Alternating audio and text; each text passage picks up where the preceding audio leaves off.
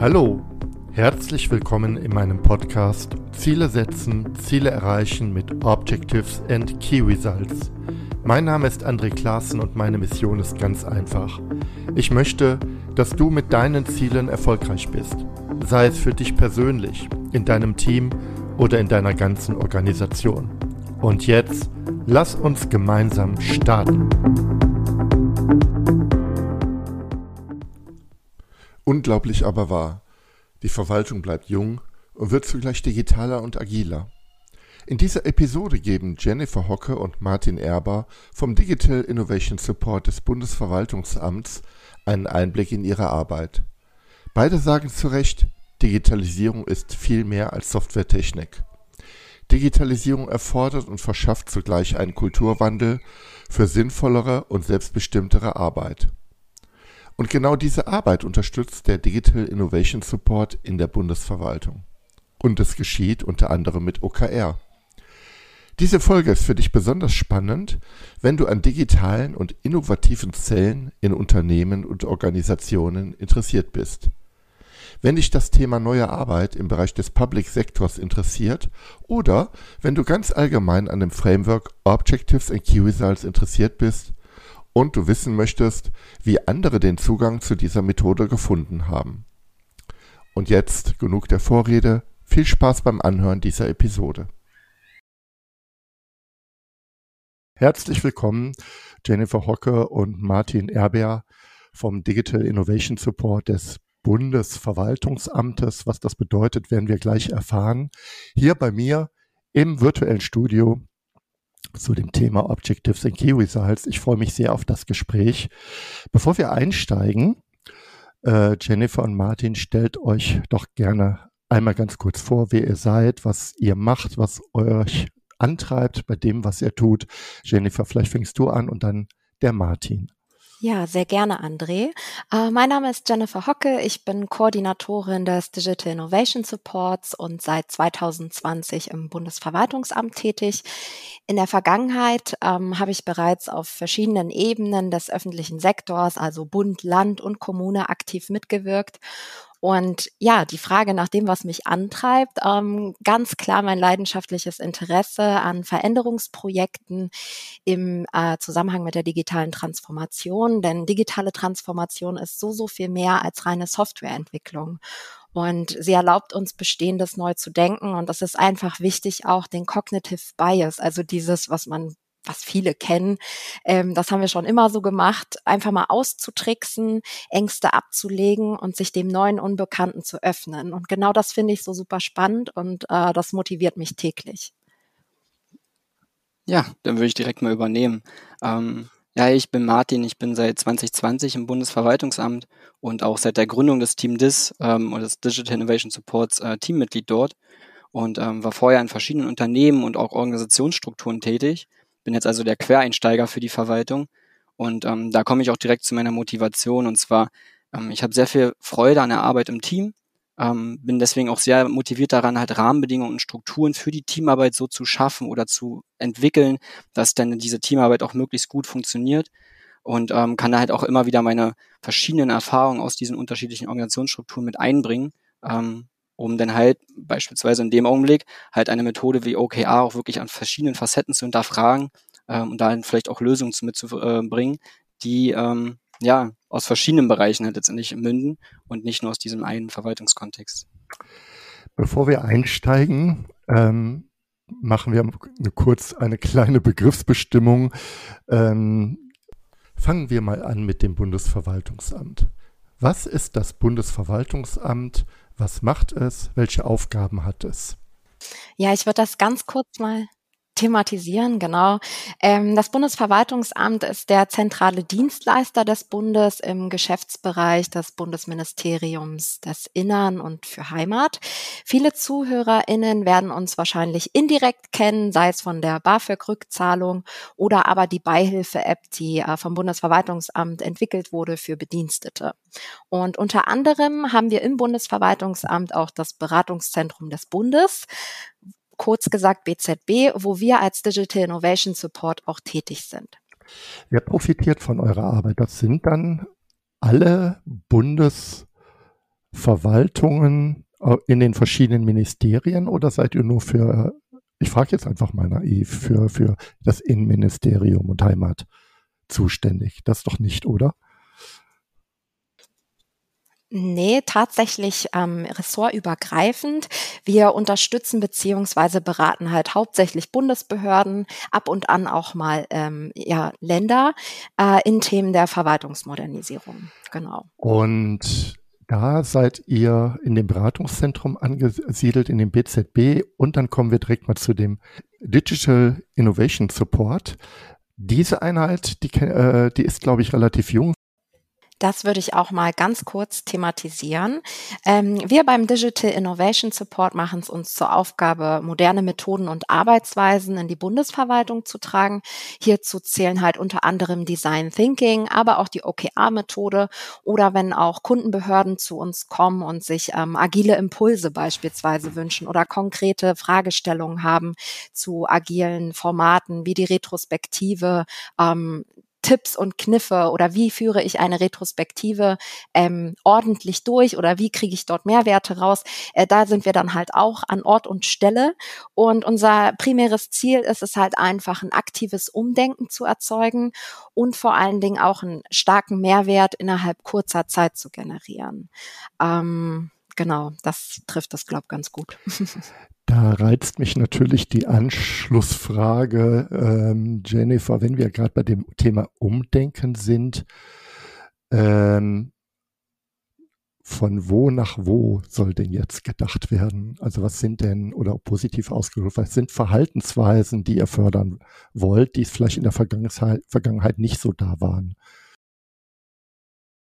Ja, ähm, das ist eine spannende Frage. Ich denke dort tatsächlich an das agile Mindset, unter anderem den Mut.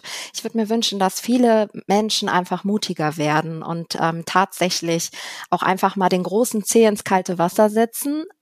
Klar, es ist anfangs kalt, aber man gewöhnt sich an die neue Temperatur und das ist das neue Normal. Also einfach mutiger handeln, offener sein und sich auch nicht von Strukturen oder Hierarchien hindern lassen, ähm, ambitioniert und mutig zu denken und so auch zu handeln. Oder halt auch tatsächlich Entscheidungen zu treffen, ähm, entscheidungsfreudig zu agieren. Das sind so die Punkte, die mir ganz wichtig sind. Aus meiner Sicht geht es gar nicht so sehr darum, ob es vorher da war und wie es jetzt sein soll, sondern vielmehr ist ja der Fokus, wie, was wird denn in der Zukunft erwartet? Was brauchen wir in Zukunft? Und gar nicht so sehr den, den Blick zurückzuwerfen, um zu gucken, was gibt es da alles schon oder was gibt's da, sondern wirklich mehr so diesen, diesen Fokus auf die Zukunft zu setzen. Und da schließe ich mich dann natürlich ähm, Jennifer komplett an. Gerade so dieses, dieses Mindset, vielleicht auch dieses klassische Weg vom Fixed Mindset hin, mehr so zu einem agilen Mindset halt zu kommen. Und wenn es bloß in kleinen Schritten ist oder wirklich so iterativ an der Stelle halt auch, ähm, sich da halt vorzuarbeiten und auch vorzutrauen. Hm. Also ich finde ähm, euren Verweis nach vorne zu gucken unglaublich hilfreich jetzt in dieser Frage, dass es eigentlich überhaupt nicht darum geht, also äh, danke nochmal Martin und Jennifer, überhaupt nicht darum geht, ähm, die Vergangenheit zu bewerten, sondern einfach zu schauen, was brauchen wir heute. Und ähm, ihr seid ja beide genau in diesem Thema Digitalisierung unterwegs und denn Digitalisierung bedeutet ja am Ende immer Veränderung von dem, was wir heute machen analog haptisch hin zu, zu anderen Arbeitsweisen. Und da passt das wunderbar. Ja, sehr schön. Und wir unterhalten uns hier jetzt über OKR. Und ich muss ganz ehrlich sein, ich war sehr erstaunt, ähm, dass wieder das Thema OKR äh, in der öffentlichen Verwaltung aufblüht, jetzt äh, im Bundesverwaltungsamt. Wie seid ihr überhaupt zu dem Thema gekommen? Ähm, was, was hat euch zu OKR gebracht? Was gab es für eine Fragestellung, die ihr damit lösen wolltet, ähm, so dass wir uns heute überhaupt hier treffen und darüber, darüber, darüber sprechen? Jennifer. Zu Beginn wurde tatsächlich der Bedarf gesehen, einfach Kundenanliegen möglichst schnell bearbeiten zu können. Also auch wirklich äh, ad hoc beim Kunden vor Ort oder auch digital zu sein. Und hierfür brauchte man halt eine Einheit. Und das ist halt der Digital Innovation Support. Ähm, man kann sich das so vorstellen, dass wir ganz am Anfang ein weißes A4-Blatt bekommen haben mit minimalen Rahmenbedingungen und tatsächlich die Freiheit hatten, das weiße Blatt mit Inhalt zu befüllen. Und Freiheit ist halt immer schön und gut und wir dachten uns als Team, hey, wir müssen auch irgendwie unsere Performance überprüfen. Wir brauchen Ziele. Wir haben eine Daseinsberechtigung bekommen, aber wir wollen darauf auch einzahlen mit unseren Tätigkeiten. Und dann haben wir den Impuls der OKR-Methode von einem Teammitglied bekommen und haben das dann halt auch wirklich genutzt, um uns ähm, zu überprüfen, um quartalsweise Fortschritte zu erzielen und unsere Ziele auch tatsächlich zu erreichen, die wir uns gesteckt haben. Und ähm, ja, so sind wir zur OKR-Methode gekommen. Und diese Ziele, die, die, die langfristigen Ziele, die ihr euch gestellt habt, was war, äh, die ihr jetzt mit OKR auch umsetzt, ähm, was waren das für, für Ziele? Ihr könnt gerne eins mal nennen, einfach zur Illustration. Ähm, vielleicht an der Stelle so ganz grob, wir waren zum Anfang natürlich auch eine Pilotierungsphase, das ist wichtig dahinter zu wissen. Das heißt, wir wussten, langfristige Ziele ist dann halt sehr schwierig zu betrachten, weil na klar war der Fokus, dass es etabliert werden soll, aber zum Anfang waren wir einfach klar zeitlich befristet. Das hat die ganze Sache natürlich auch nochmal schwieriger gemacht, aber da war es natürlich halt ähm, so eine Mischung aus, wie schaffen wir es denn halt jetzt auch entsprechende Kundenprojekte für uns halt zu generieren und auch entsprechend zu bearbeiten und dann halt, wie schaffen wir es aber parallel auch unser Team zu strukturieren. Und wenn man jetzt mal so deine Frage so aufgreift, ist es für uns eigentlich der, der wichtigste Weg gewesen, bei diesen OKR-Sets auch zu unterscheiden, das machen wir für unsere Teamstruktur, das ist auch wichtig, damit wir vernünftig arbeiten können als Team. Und das machen wir zum Beispiel mit dem Kundenfokus, damit wir halt auch unser Mehrwert als Team generieren können. Das waren so mal die beiden Schienen, die für uns relativ zeitnah sehr klassisch ähm, aufgemacht wurden. habt ihr sozusagen wurden. genau diesen parallelen Blick, die Entwicklung eurer eigenen Organisation, eures Teams, also der Innenblick, wie ihr zusammenarbeitet und den Außenblick, wie bedient ihr die Anforderungen äh, genau. der Verwaltungswirtschaft. Ja, über äh, wie groß ist euer Team und vielleicht auch noch mal, wie groß ist das Bundesverwaltungsamt, damit wir einfach eine Vorstellung davon haben. Das würde mich mal interessieren. Ähm, bei uns im Team ist das tatsächlich nochmal speziell. Wir haben das Rotationsprinzip. Demnach ist es immer unterschiedlich. Mal haben wir acht Personen drin, mal haben wir sieben Personen, mal haben wir fünf Personen. Zurzeit sind wir zum Beispiel fünf Personen, ähm, exklusive Projektleitung. Ähm, und von daher tragen wir den Wissenstransfer halt auch ins Beratungszentrum des Bundes weshalb wir dieses Rotationsverfahren auch bei uns im Team etabliert haben. Das heißt, die Bundesverwaltung selbst ist auch als Organisation eigentlich euer Kunde, euer, euer, der Nutznießer von, von dem, was ihr erarbeitet? Also das ist vielleicht die, die Bundesverwaltung, das müssen wir noch so ein bisschen aufklären. Ähm, wir haben das Bundesverwaltungsamt mit 5.000, 6.000 Mitarbeitenden. Da haben wir wiederum als Unterteil eine Abteilung, die heißt VM. Und in VM befindet sich das BZB. Also so ist dann halt diese Organisationsstruktur auf jeden Fall mal aufgebaut, weil das Bundesverwaltungsamt in der Summe ist nicht zwangsläufig unser Kunde. Das würden wir auch machen, interne Projekte. Aber ähm, da geht es dann wirklich um die gesamte Bundesverwaltung, das heißt äh, vom Innenministerium zum Finanzministerium, was es da alles so gibt und nachrangige Behörden auch. Ähm, oder dann halt auch, wie Jennifer vorhin schon gesagt hat, dann vereinzelt auch Anfragen zu Lessons Learned zum Beispiel aus den Ländern. Ähm, aber Schwerpunkt natürlich ganz klar die Bundesverwaltung insgesamt. Genau, das Bundesverwaltungsamt hat äh, 6000 Beschäftigte und ist an 23 Standorten tätig. Der Hauptsitz ist halt in Köln, aber dennoch sind wir quer durch die Bundesrepublik verstreut. Ah, sehr schön. Ja, jetzt, wie lange macht ihr eigentlich OKR schon und was sind denn so die Learnings aus der Methode? Vielleicht um die Learnings so ein bisschen besser einzuordnen, würde ich mal ganz kurz so über den Werdegang halt auch ähm, was erzählen. Nämlich, wir haben Anfang 2021 halt gestartet mit der Pilotierungsphase, wo wir dann halt ähm, von unserem Teammitglied Andreas darauf hingewiesen werden oder wurden, ähm, doch mal mit OKR zu arbeiten und der es dann auch in unser Team gebracht hatte. Ähm, und da haben wir einfach losgelegt.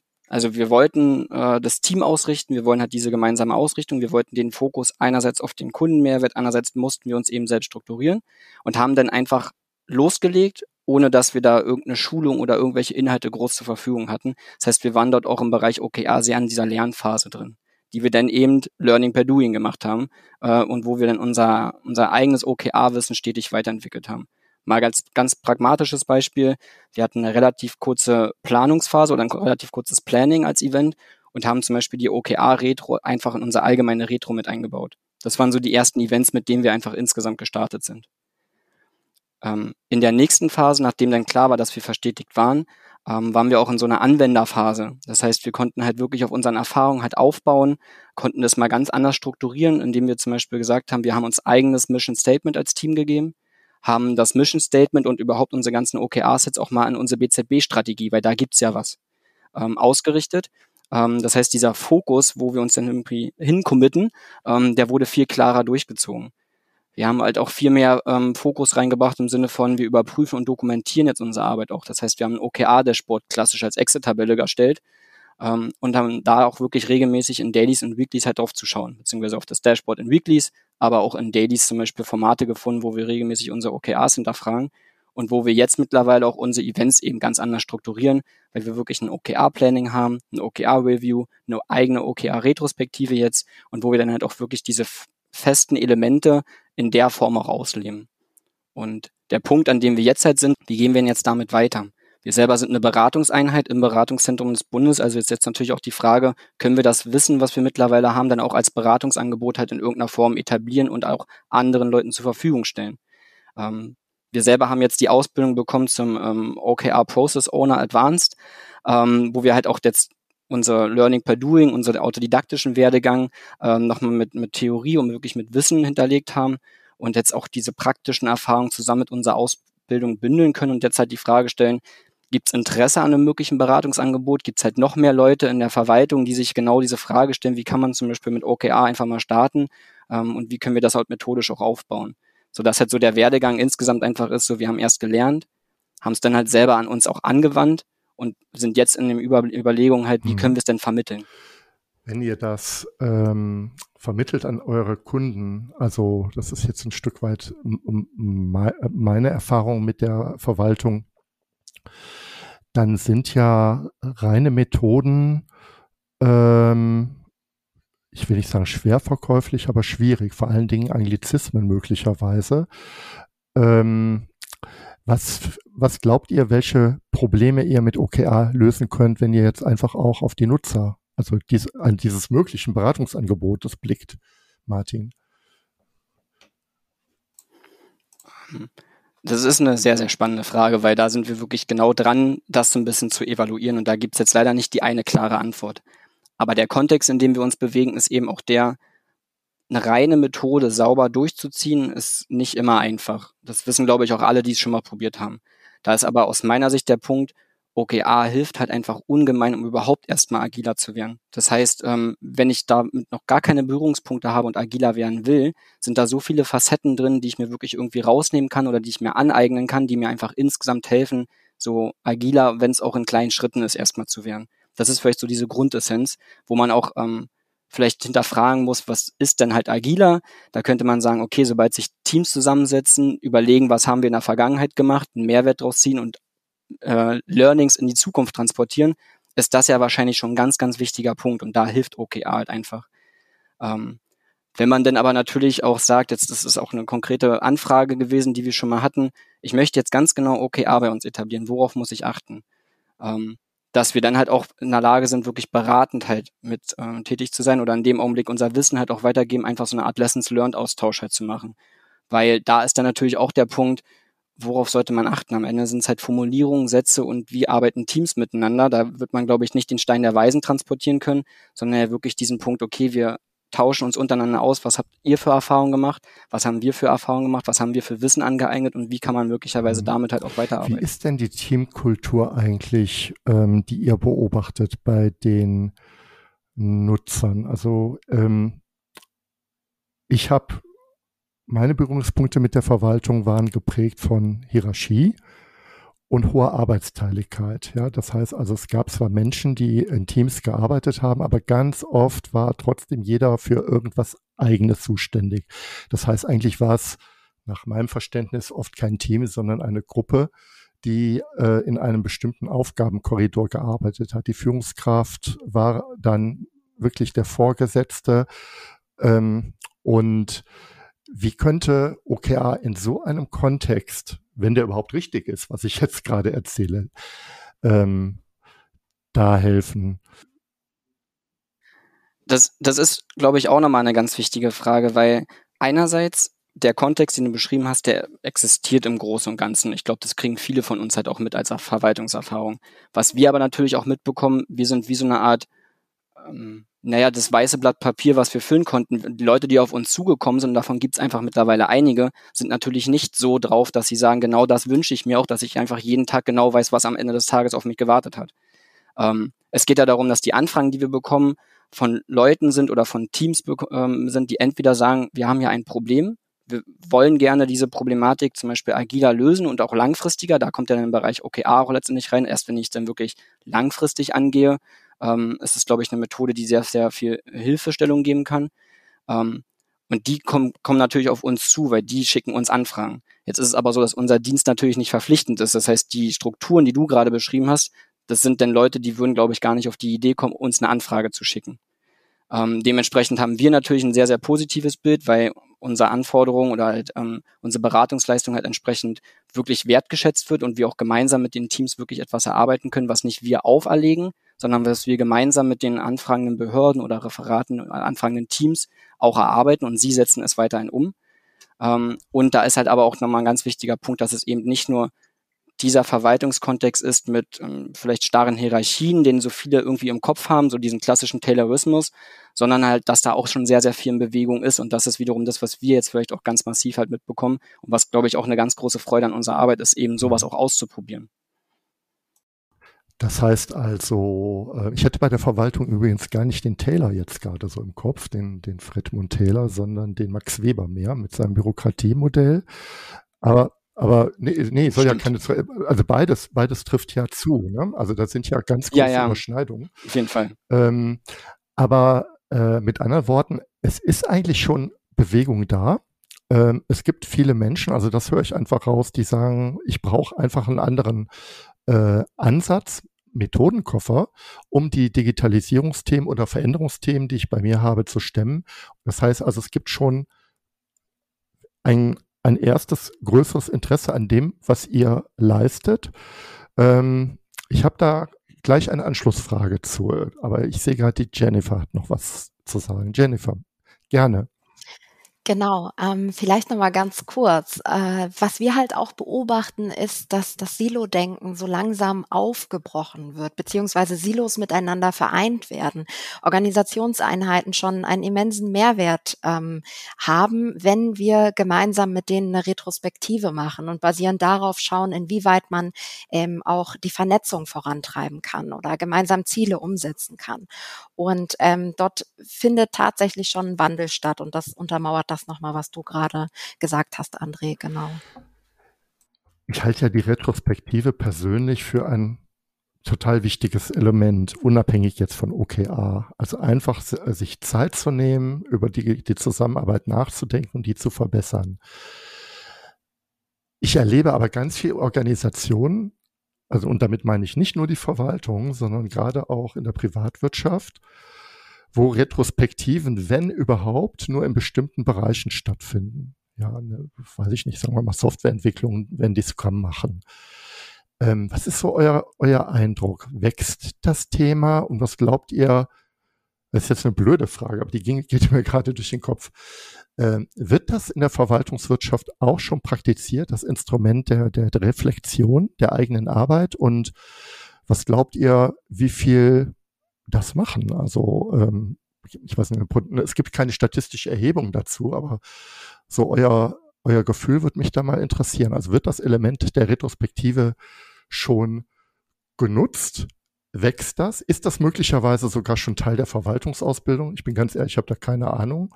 Ähm, das würde mich mal interessieren. Total, André. Ich bin da ganz bei dir.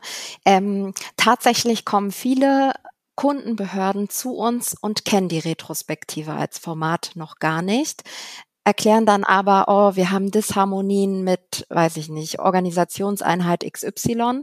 Und dann hören wir halt ganz genau hin und sehen dort eigentlich eine Retrospektive, dass man einfach gemeinsam mal wirklich reflektiert, was im letzten Quartal gut lief, was schlecht lief, wie du es gerade schon ähm, gesagt hast. Und schlussendlich sehen wir dort aber einen Trend, weil aus dieser Retrospektive entstehen für uns dann halt auch, also erstmal die Kunden sind am Ende total begeistert, weil sie wirklich Ergebnisse haben oder auch abgeleitete Maßnahmen, haben, mit denen sie jetzt tatsächlich äh, was anfangen können, wie sie sich neu ausrichten können und kontinuierlich verbessern, beziehungsweise auch die Disharmonien aushebeln. Ähm, und für uns kommen dadurch aber halt auch Folgeaufträge, weil schlussendlich ähm, wenn ich von, von einem Format nicht weiß, dann kann ich es ja auch nicht vorschlagen.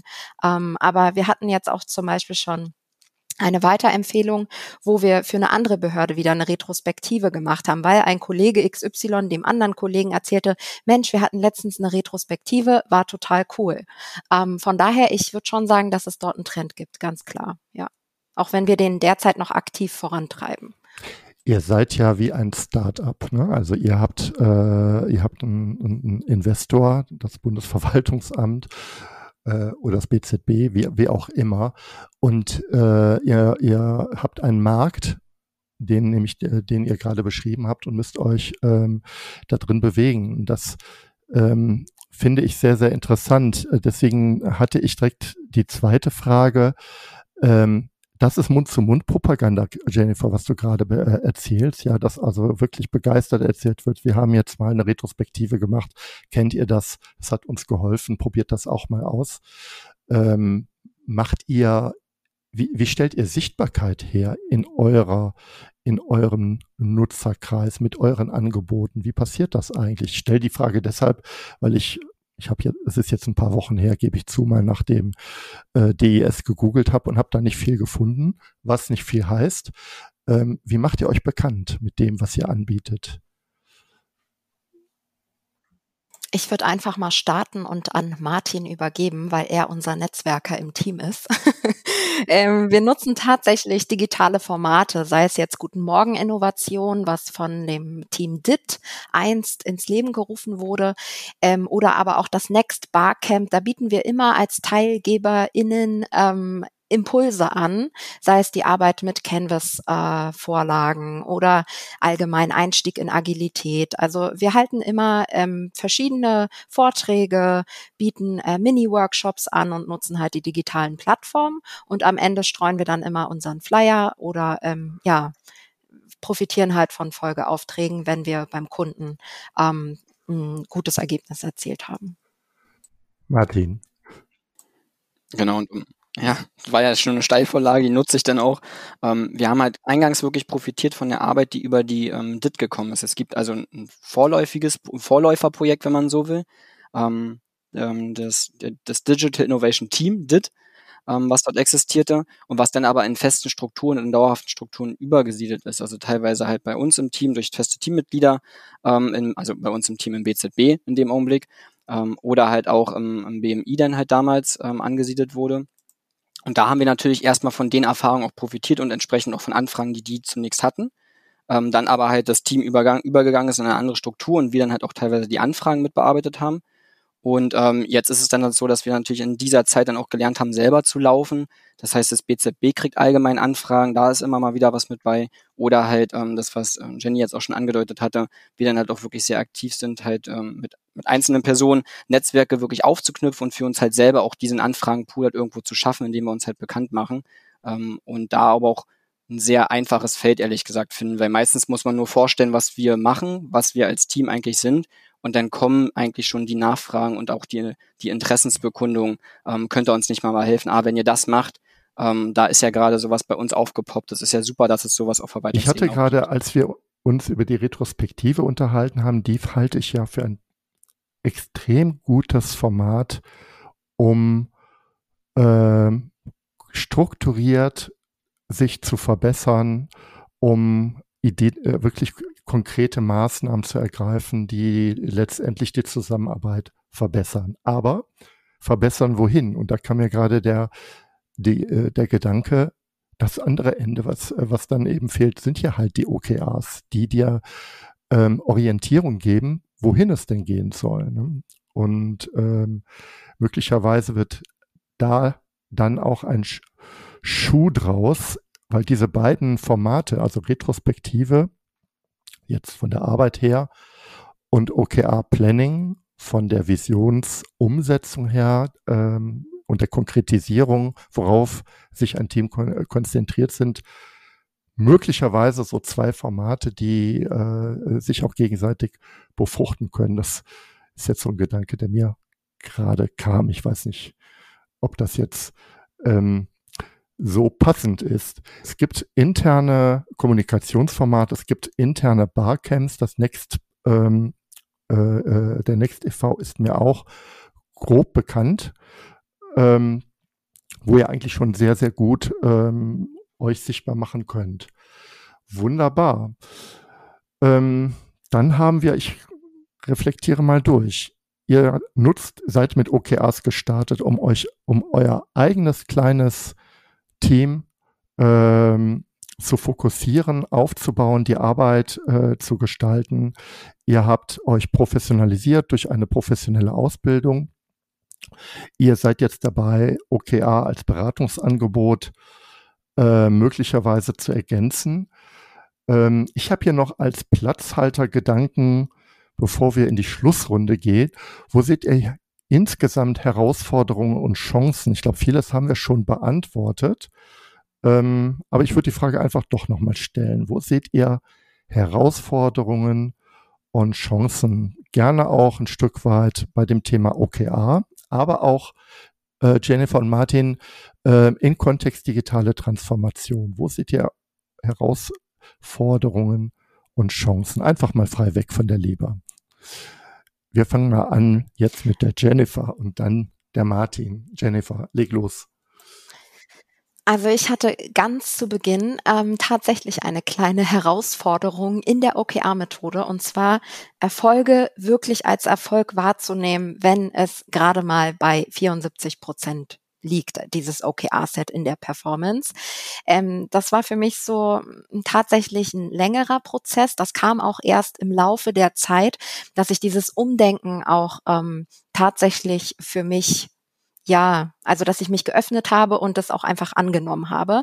Und ich sehe halt hier eine Herausforderung, gerade bei Personen, die vielleicht zu Perfektionismus auch äh, neigen oder aber immer 85 Prozent mindestens sehen wollen, ähm, dass sie halt erstmal etwas irritiert sind. Ähm, ja, das wäre so meine Herausforderung, die ich sehe, der man aber gut begegnen kann, wenn man offen ist und sich die Zeit gibt. Genau. Martin? Ähm, ja, ich finde das nochmal einen ganz wichtigen Punkt, den du aufgemacht hast mit dem, mit dem Kontext halt auch der Digitalisierung, weil was bei uns in der Verwaltung natürlich noch hinzukommt, ist ja auch die Veränderung von Politik und irgendwo vom gesellschaftlichen Diskurs. Jetzt müssen wir jetzt an der Stelle vielleicht das Thema nicht zu groß machen, aber ein Statement, was mir halt da sehr äh, prägnant in Erinnerung geblieben ist, ist letztens halt ähm, eine Veranstaltung, bei der ich war, wo eine Staatssekretärin gesagt hat, ähm, wir sollten, glaube ich, aufhören, Probleme mit einem Gesetz erschlagen zu wollen. Wir diskutieren sehr lange, wir wollen dann aus einem Problem zehn Mikroprobleme noch lösen letztendlich und alles soll in ein Gesetz letztendlich gegossen werden. Das hat vielleicht vor ein paar Jahren immer noch gut funktioniert, aber Ihr Vorschlag war dann, wir sollten auch die Gesetzgebungsverfahren dann vielleicht kleinteiliger denken. Im Sinne von, wir lösen Probleme, diskutieren kurz darüber und dann müssen wir einfach vielleicht fünf, sechs verschiedene Gesetzinitiativen im Kontext sehen als Lösung für dieses eine Problemfeld. Wenn das Politik macht, dann hat es unwahrscheinliche Auswirkungen auch auf unsere Arbeit in den Bundesverwaltungen denn logischerweise. Das kommt dann noch dazu, zu diesem Transformationsprozess mit Digitalisierung und gesellschaftlichen Veränderungen, ähm, demografischen Wandel etc., ähm, das, wo die Bundesverwaltung oder die Verwaltung allgemein sich ja logischerweise auch nicht rausnimmt. Ja, das sind dann so dieser große Veränderungskonglomerat oder Komplex, in dem wir uns halt irgendwo bewegen. Ähm, und das überhaupt zu bewegen und umsetzen zu können, ist natürlich eine riesige Herausforderung. Und da halt eine methodische Hilfe an die Hand zu bekommen, zu sagen, schaut doch mal, hier gibt's etwas. Und das ist aus meiner Sicht halt einfach OKR, mit dem man halt sagen kann, wir nehmen jetzt erstmal diese Events, wir wissen vielleicht nicht, was in zehn Jahren ist, aber wir tasten uns dann eben auch nach und nach halt einfach an diese ganze Problematik ran und schaffen dadurch insgesamt einen Veränderungsprozess. Das sehe ich als riesige Chance halt auch dahinter und vor allen Dingen auch einfach als spannende Zeit, ehrlich gesagt, das jetzt gerade so ich mitzumachen. Das, ähm, ich würde auch gerne auf beide Punkte kurz eingehen. Also ich finde das ähm, ich finde, das ist ähm, super interessant, das, was die Staatssekretärin sagt. Ähm, wir neigen ja dazu, nicht nur in der Verwaltung, aber wir neigen ja dazu, vollständige Lösungen zu machen und Gesetze, die macht man eben nicht mal so eben. Die haben ja immer eine ganz große Auswirkung, nicht nur vom Gesetzgebungsverfahren, sondern natürlich auch von der Umsetzung her. Aber was wir ja gelernt haben, ähm, vielleicht jetzt auch aus, äh, äh, in der Wirtschaft und in der Wissensarbeit ist eben das Thema kleine, kleine Einheiten funktionieren besser. Also dieses, äh, die Idee, kleinere Gesetze zu machen, die schneller zu verabschieden, die fließen zu lassen, das Gesetzgebungsverfahren fließender zu machen, ähm, würde ich auch unterschreiben. Das ist wirklich alle Mühe wert, das äh, zu probieren. Denn die Verwaltung braucht genau äh, die Verwaltung, aber letztendlich auch der ganze Staat und so funktioniert es eben, braucht ja diese gesetzlichen Initiativen, um gewisse Dinge überhaupt erst machen zu können. Und ähm, da finde ich den, den Gedanken interessant. Das ist genau das, was ich, sorry für das Buzzword, aber das fällt mir jetzt gerade ein, mit Lean Management verbinde, dass ich eben sage, ich mache kleinere Einheiten. Genau wie ich bei OKR kleinere Einheiten machen, kleinere Etappensätze für Ziele ähm, oder in agilen Methoden kleinere Sprints mache für große Projekte, finde ich also diese Idee echt klasse, super inspirierend. Ähm, Jennifer, vielleicht zu dem Thema 70 Prozent. Ähm, das ist ja in der OKR-Community auch so ein bisschen umstritten. Kommt ja von dem Video How Google Set Goals von Rick Klau. Also Google nutzt ja, ist ja auch in, von John Durr beschrieben in seinem Buch, diese 70 Prozent. Ähm, ich finde, das muss man einfach tatsächlich vom Kontext abmach, äh, äh, abhängig machen. Da gibt es auch kein richtig oder falsch. Ich würde tatsächlich in der deutschen Behördenwelt tatsächlich eher mit Committed Goals arbeiten, also diesen 100% Zielen und bestimmte Initiativen, wo wir sagen, hier wollen wir mal dramatisch verändern, da tatsächlich mal sagen, lasst uns mal überlegen, was hier so ein Moonshot wäre. Ne? Und da eine, vielleicht eine Rakete draufkleben und sagen, das ist ein Moonshot-Goal. Aber ähm, wir tun uns sehr schwer mit Nichterreichung. Das ist so, so drin.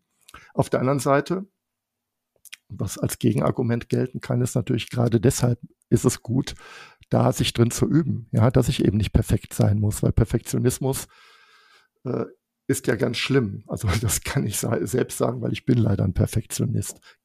Ähm, und insofern ähm, ein spannendes Thema. Aber ich bin da, also ich persönlich bin bei 70 Prozent überhaupt nicht dogmatisch, sondern mache es einfach total vom Kontext abhängig und bin eher ein Freund davon, äh, nicht alles als Mundschot-Ziel zu machen.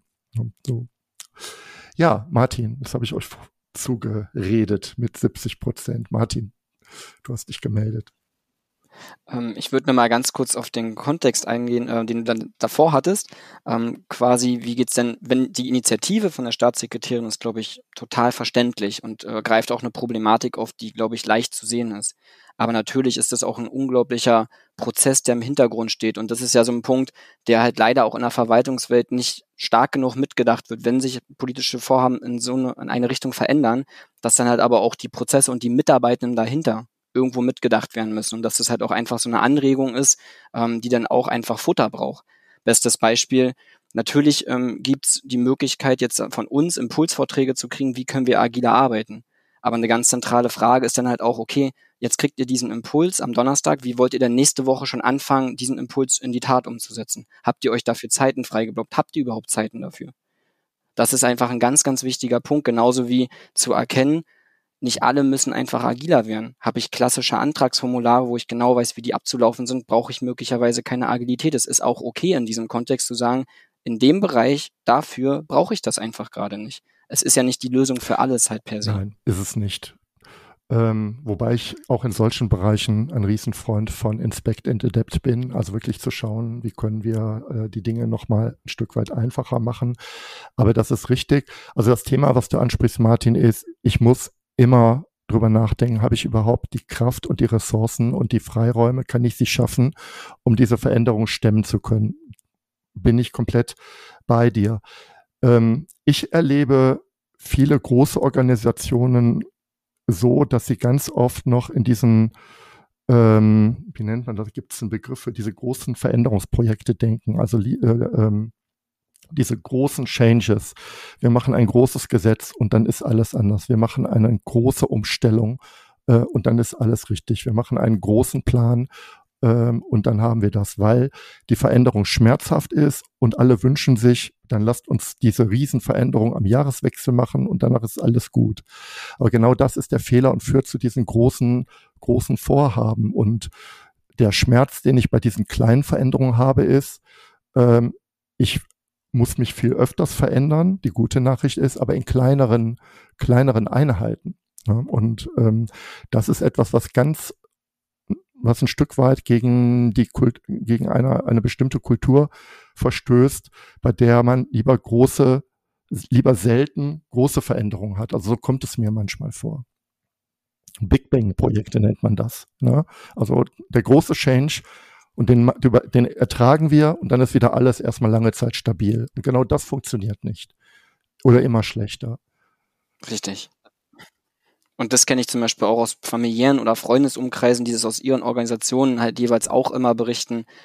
Vielleicht gehört die Weiterentwicklung und der Veränderungsprozess einfach zum tagtäglichen Arbeitsalltag irgendwo mittlerweile dazu. Dann halt eben genau. kleiner und handhabbarer. Und, und, und da passt es halt genauso für den kleinen Antrag, der gerne jeden Monat ein kleines bisschen besser werden kann, äh, wie zu den großen Gesetzesinitiativen, die gerne kleiner geschnitten werden können. Und siehe da, auf einmal habe ich mehr Bewegung und mehr Fluss.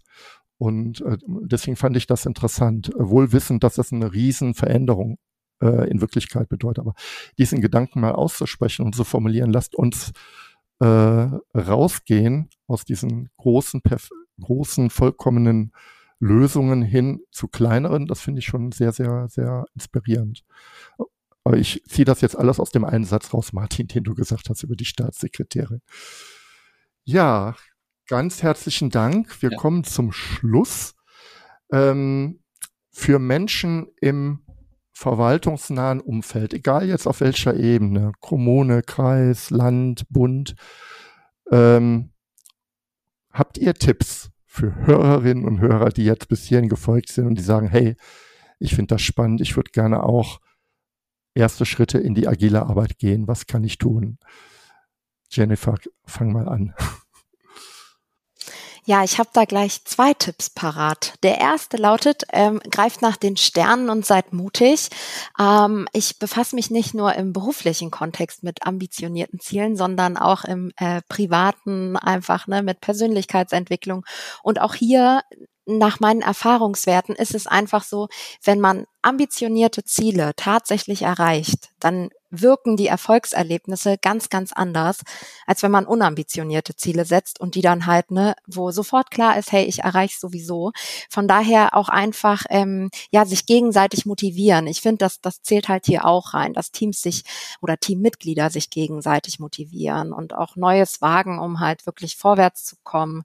Ähm, die Bequemlichkeit ablegen. Der Mensch ist bequem und äh, genau hier müssen wir halt ansetzen und einfach immer schauen, okay, was können wir denn Neues wagen oder was können wir anders machen, um nach vorn zu kommen und vor allen Dingen ähm, es braucht halt auch Mut. Es, es braucht Mut, um aktiv zu werden.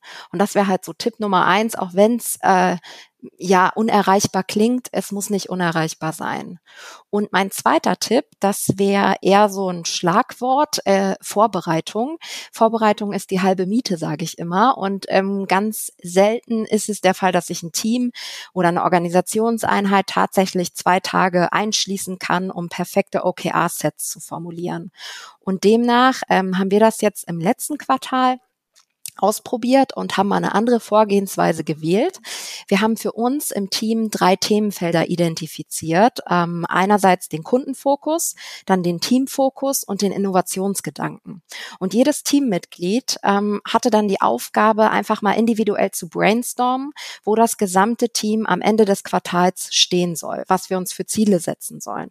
Und mit diesen Vorbereitungen haben wir dann im OKR Planning gearbeitet und basierend darauf unsere OKR-Sets auch formuliert formuliert. Und das haben wir dann tatsächlich innerhalb von zwei Stunden auch im Team geschafft.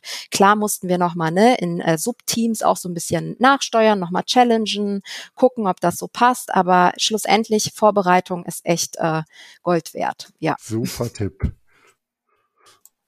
Habt ihr noch einen dritten? Ich würde da nochmal mit. Martin. Ja, ja eigentlich ja, sogar noch einen vierten, wenn man so will, aber ähm, der, der, der dritte ist ähm, aus meiner Sicht eine ganz, ein ganz wichtiges Learning, was wir durchgemacht haben, nämlich einfach wirklich sich die, die, die Mühe zu machen, mit den OKR-Sets zu spielen. Wir hatten es am Anfang relativ klar diese 3-3-Regel ähm, und haben dann aber halt gesehen, dass uns das teilweise wirklich abgebracht hat vom Fokus, weil wir nicht alle drei gleichzeitig in den Fokus nehmen konnten, alle drei OKR-Sets. Also haben wir sie reduziert erstmal auf zwei Sets dann halt auch wirklich mal mit zwei, drei oder vier Results dafür gearbeitet.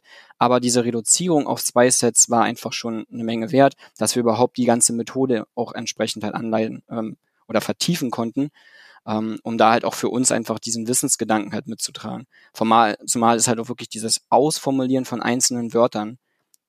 Es klingt so leicht und so methodisch einfach und das ist dann eben auch mein vierter Tipp. Es ist eigentlich methodisch leicht zu erlernen, OKR aber das Gefühl dafür und die Erfahrung sind einfach das, was halt wirklich Gold wert ist. Also sich dann wirklich auch die Mühe zu machen und den Mehrwert zu sehen, am Ende auch, wieso haben wir jetzt um einzelne Worte so gerungen? Und es ist natürlich auch anstrengend, Diskussionen so weit zu tragen, dass wir sagen, wir gehen halt teilweise auf einzelne Begrifflichkeiten. Aber es soll halt einfach auch wirklich Freude und Motivation bringen, über das kompletten Zyklus halt immer wieder auf das Set zu, äh, zu schauen und zu sagen, ich bin aber echt zufrieden mit dem Ergebnis, was wir haben und mich motiviert es jetzt auch, das zu erreichen. Und das ist im, im Prinzip dieses, der vierte Tipp halt, methodisch ist es leicht verständlich, aber halt auch wirklich diese Praxiserfahrung halt einfach mal zu sammeln. Ja, das sind super Tipps. Ich finde die unglaublich, alle vier unglaublich wertvoll. Ähm, bei dem Thema 3x3, ich bin tatsächlich ein Freund davon, sogar wenn man mit OKA anfängt, nur mit einem OKA zu starten, maximal zwei, ähm, weil sonst wird's, das ist meine Erfahrung, auch einfach schnell zu viel, ne? drei Ziele gleichzeitig zu verfolgen. Klar, man hat tausend Themen, möchte alles machen. Aber ähm, deswegen finde ich das total spannend, dass ihr da auch in diese Richtung gedacht habt. Und was du sagtest, Martin, mit viertens, ähm, um einzelne Wörter ringen.